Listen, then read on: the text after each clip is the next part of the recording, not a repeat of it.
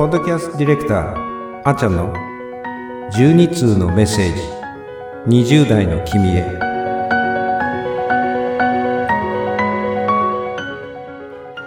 ポッドキャストディレクターのあちゃんです。さて本日第5回目の12通のメッセージ20代の君へ。夏休み新企画特別編は7月に放送された第1回から第4回までのダイジェスト版をお届けいたします。これまでご出演くださったゲストパーソナリティの方々は、第1回が作家の山崎隆さん、第2回が心理セラピストの柳田恵美子さん、第3回が株式会社コエラボの岡田正宏さん、そして第4回は私、当番組のディレクター、あっちゃんでございました。それでは、これまでのエピソードを振り返りながらお楽しみください。はい、こんにちは。山崎隆です。20代の君へということで、今日は配信させていただきたいと思います。20代の君はおそらく会社勤めをしていて、月給はどうでしょうかまあ、残業代を入れて30万円に満たないぐらい。そして仕事に慣れてきてどんどん現場の仕事を任されているのではないでしょうか。自分が働かされている割には同じ会社に働かないおじさんたちがたくさんいて一体何なんだっていう怒りとかあるいは諦めのような気持ちが交錯しているのではないでしょうか。そして今のまま会社で働くことをずっと続けるつもりはないんだけれども、人生の目的と言えるような本当に自分がやりたいことがなかなか見つからない。そんな状況ではないでしょうか。なぜ自分はこんなに働いているのに給料が安いのかっていう疑問を持っているとしたら、その疑問に対する答えは実はものすごく簡単です。それは君が搾取される世界に飛び込んでしまったからなんです。今の日本企業は若くて真面目でよく働く人から搾取する仕組みが初めから設計されています。その仕組みのど真ん中に入っている限り搾取されることから逃れることはできません。年齢に関係なく仕事の成果に応じて給料を払うっていうそんな簡単なことでさえ実現できていないのが今の日本企業なんです。ですから、本質的な部分は転職をしても何も変わらないっていうことを知っておいてください。日本人はまだまだ諸外国に比べて多様な価値観を許容する文化、これが根付いていません。いい学校に入って、いい会社に入って出世するというルートを進むことが良いことだっていうふうに考えている人が未だに多いんです。しかし、よく考えてみてください。元事務次官が自分の息子を殺したり、一流大学を出て一流企業に勤めた人が自殺したりしているんです。その一方で、学歴に関係なく社会に良い影響を与えて生き生きと活躍している人もたくさんいます。20代の君へ伝えたいこと。それは、君たちを都合よく使おうとして教育して搾取しようとしている仕組みが、この社会にはすでに広く張り巡らされているっていうことを気づいてほしいんです。そして、そこへ飛び込むことが良いことだっていうふうに教えている先輩、親、先生など、周りの人はその価値観しか知らない人で、それ以外の世界が見えていない人だっていうこともどうか気づいてください。皆さんは無限の可能性を持っているっていうことをどうか知ってほしいなっていうふうに思っています。山崎隆でした。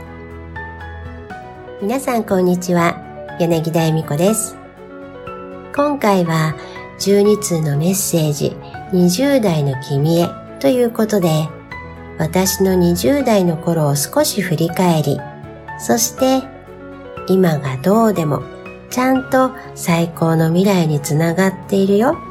というテーマでお届けいたします。もしもタイムマシーンがあって、20代の頃の自分に会いに行くことができたなら、私が20代の私になんて声をかけるかというと、安心して、間違いなくこの先絶対対に楽しい毎日が待ってるから、今を大変、なんでこんな思いばっかりするんだろうって思ってるでしょ？よーくわかるよ。でもね、本当に大丈夫だから。この先、次第次第に人生開けていくよ。だから安心して、そして思いっきり今を楽しんで。この先のあなたの人生、本当にうまくいくから。って言うと思います。つまりね、結局うまくいくようになってるんです。誰かと自分を比べてみたり、人から言われたことを気にしてみたり、あれこれと考えすぎて、ただただ複雑にしちゃってるから、わからなくなって、自分に自信も持てなくなっているだけで、あなたはもともと誰が何と言おうと素晴らしいんです。あなたが何をしたとしても、しなかったとしても、あなたが存在しているだけで、誰かの喜びにもつながっているんです。だから自分を下げてみるのはもうやめて、私が何をしたとしても、しなかったとしても、私って素晴らしいんだ。私の今がどんな状況だとしても、私が苦労を選ばない限り、私の今は最高の未来につながってるんだって思ってください。すべては自分の意識次第なんです。なので私からのメッセージは大丈夫。今がどんな状況にあってもちゃんと最高の未来につながっているよ。心配するより安心してです。あなたの幸せを心から信じています。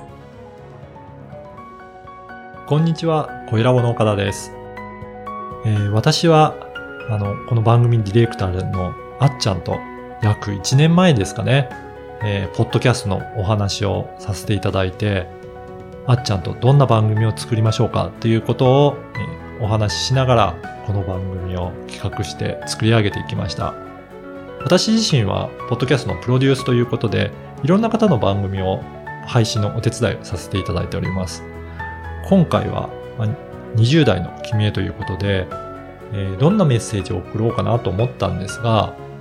まあ、20代は好きなことをやればいいかなというふうに思っていますので、皆さんにこうした方がいいですよっていうメッセージよりは、私自身がどのように歩んできたか、そのあたりをちょっとご紹介していこうかなというふうに考えています。まあ、20代の頃、いろいろ経験を積んできて、まあ、それから独立していったので、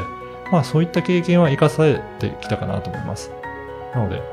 最初の頃とは夢もだいぶ変わってきましたが、その時その時をやりたいことをやれてきて、それで人生を歩んでこれたかなというふうに考えております。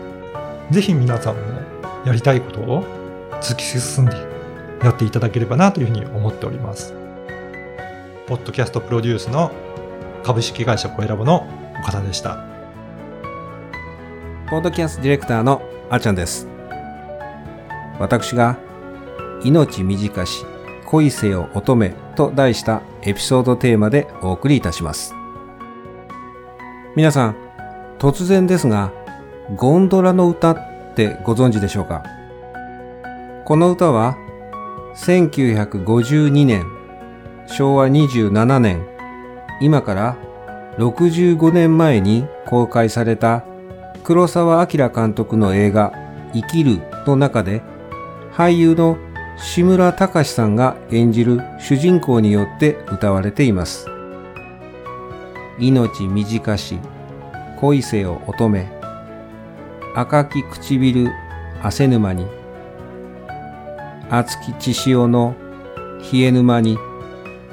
明日の月日はないものを。人生は短い。その赤い唇が色あせてしまわないうちに、その熱く燃えたぎる思いが消えてしまわないうちに、もっともっと人生を謳歌してください。それでは、なぜこの歌のタイトルがゴンドラの歌なのか。その源流は、メジチ家が王様であった15世紀のイタリア・フレンツェにあると推測されます。そして、ベネツィアの有名なゴンドラの船乗りがこの詩を歌にして歌っていました。それが後に大正時代、日本にゴンドラの歌として入ってきました。ロレンツォ・デ・メジチは自分がいつ殺されるのか、この都を守れるのか、それを考えて乙女よ、恋をしなさい。時間はあっという間だ。明日はどうなるかわからない。赤い唇が焦ないうちに、ロレンツォ・デ・メジチになり変わりまして、皆さんも唇が焦ないうちに人を好きになり愛してください。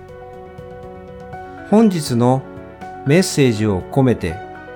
私が27年前に作りました曲夏の浜辺をお届けしてお別れです。本日は最後まで聞いてくださりありがとうございました。ポッドキャストディレクター、あっちゃんでした。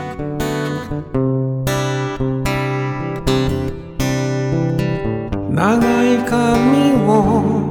風に預け君は浜辺の日差しに揺れてる絡めた指と髪の隙間を夏の時が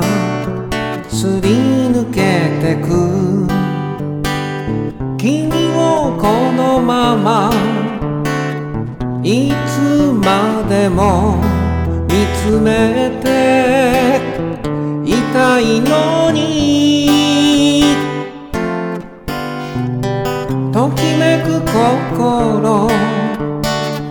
切ない思い言葉にできない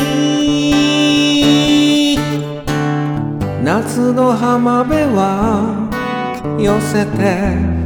返す波のように心せかせる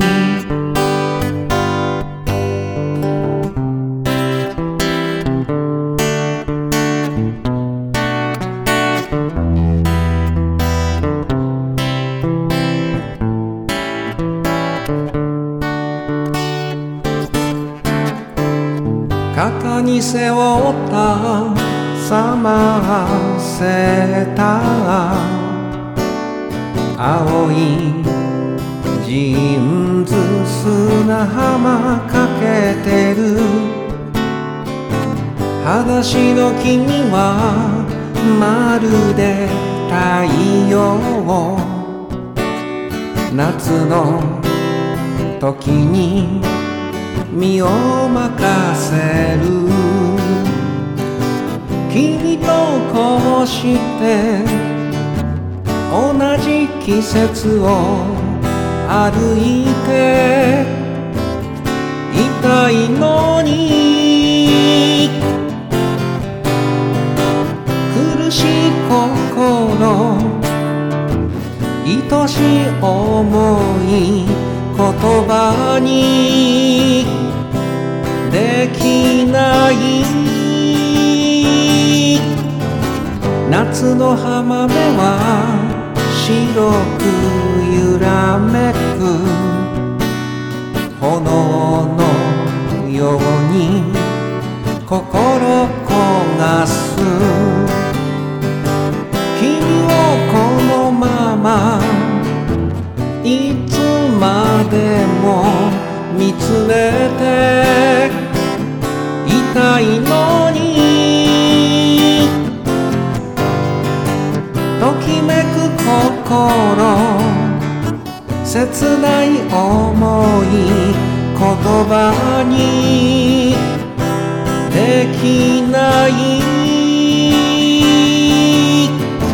夏の浜辺は寄せて返す。波のように心せかせる。